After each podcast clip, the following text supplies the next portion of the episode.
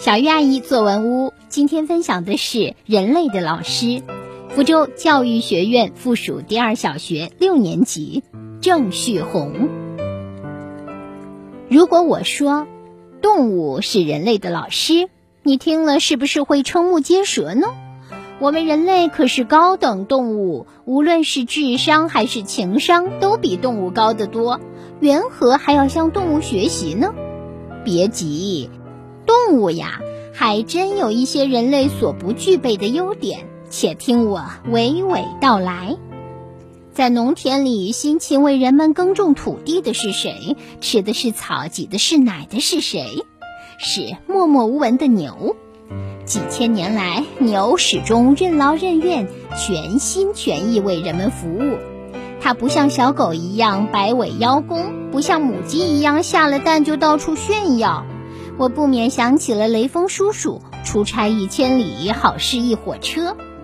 雷锋每次默不作声地为人民服务，做好事不留名，不正是老牛的作风吗？横眉冷对千夫指，俯首甘为孺子牛。周恩来总理对党的事业忠心耿耿，甘愿为人类做牛做马，却不求回报，最后换来了大家的幸福。这也是老牛的作风呀。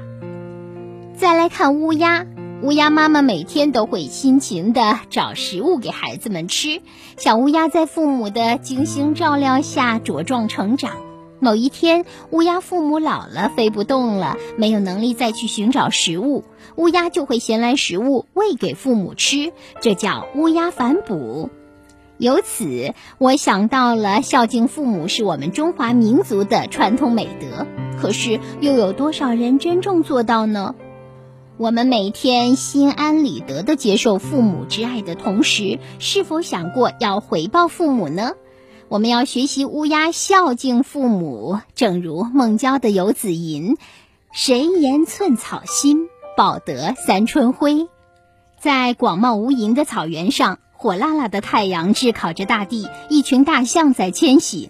虽然它们的脚步是那么的缓慢，但前进的步伐却是那样的坚毅笃定，脚踏实地，一步一个脚印，最终到达了目的地。大象这种稳健、百折不挠的精神令我们敬佩。在学习中，我们也要这样。只要明确了自己的目标，就要坚定不移地走下去。无论遇到什么困难挫折。都不要轻易言败，停下前进的脚步。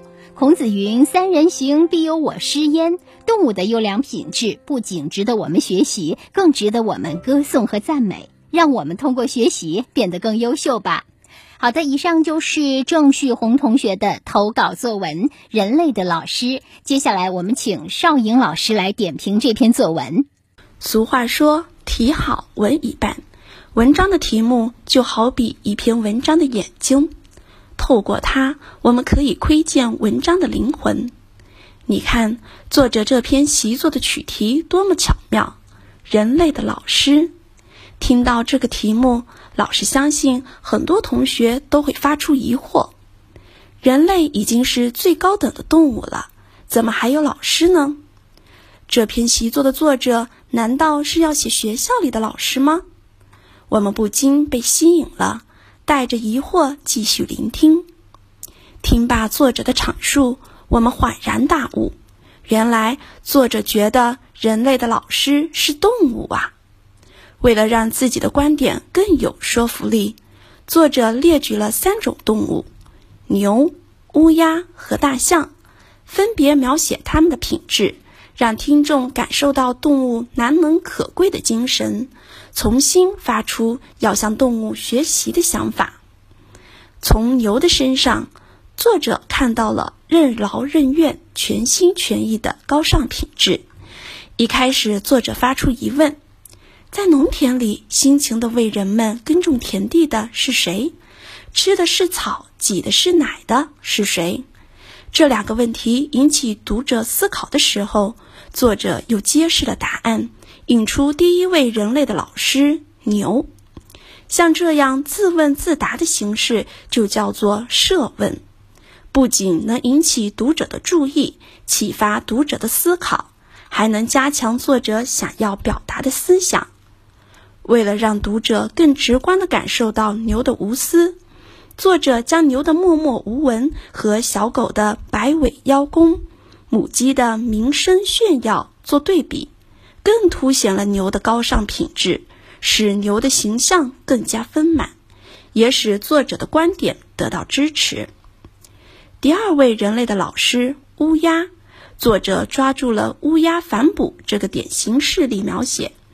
虽然只有三言两语的描绘，但读者听罢不禁能反思自我。最后一位老师大象，作者通过环境的烘托、火辣辣、炙烤这些词语，让读者感受到天气的炎热、环境的恶劣。越是这样的艰苦迁徙之途，大象的那份不折不挠的品质越可贵。脚步虽缓慢，但步伐是那样坚毅，那样笃定。在作者的笔下，我们的眼前仿佛出现了正在迁徙的大象，一步一个脚印，目视前方，勇往直前。作者在列举三位动物老师的优秀品质时，采用了不同的方法，有的运用设问句。有的侧重对比的手法，有的突出环境描写，三个自然段详略得当，让读者听罢真心感受到动动物的可贵品质。同时，作者每写一种动物老师，都能结合生活实际，或与之品质相应的伟人，或名人名言，或生活学习。让读者觉得向动物老师学习是一件容易可行的事情，也为自己成为这样优秀的人授予了方法，指明了方向。作者在习作的最后向大家发出倡议：展望美好。老师也希望今天听了这篇佳作的你，不仅能学习到作者写作的高超之处。也能向动物老师学习，做一名品德高尚的人。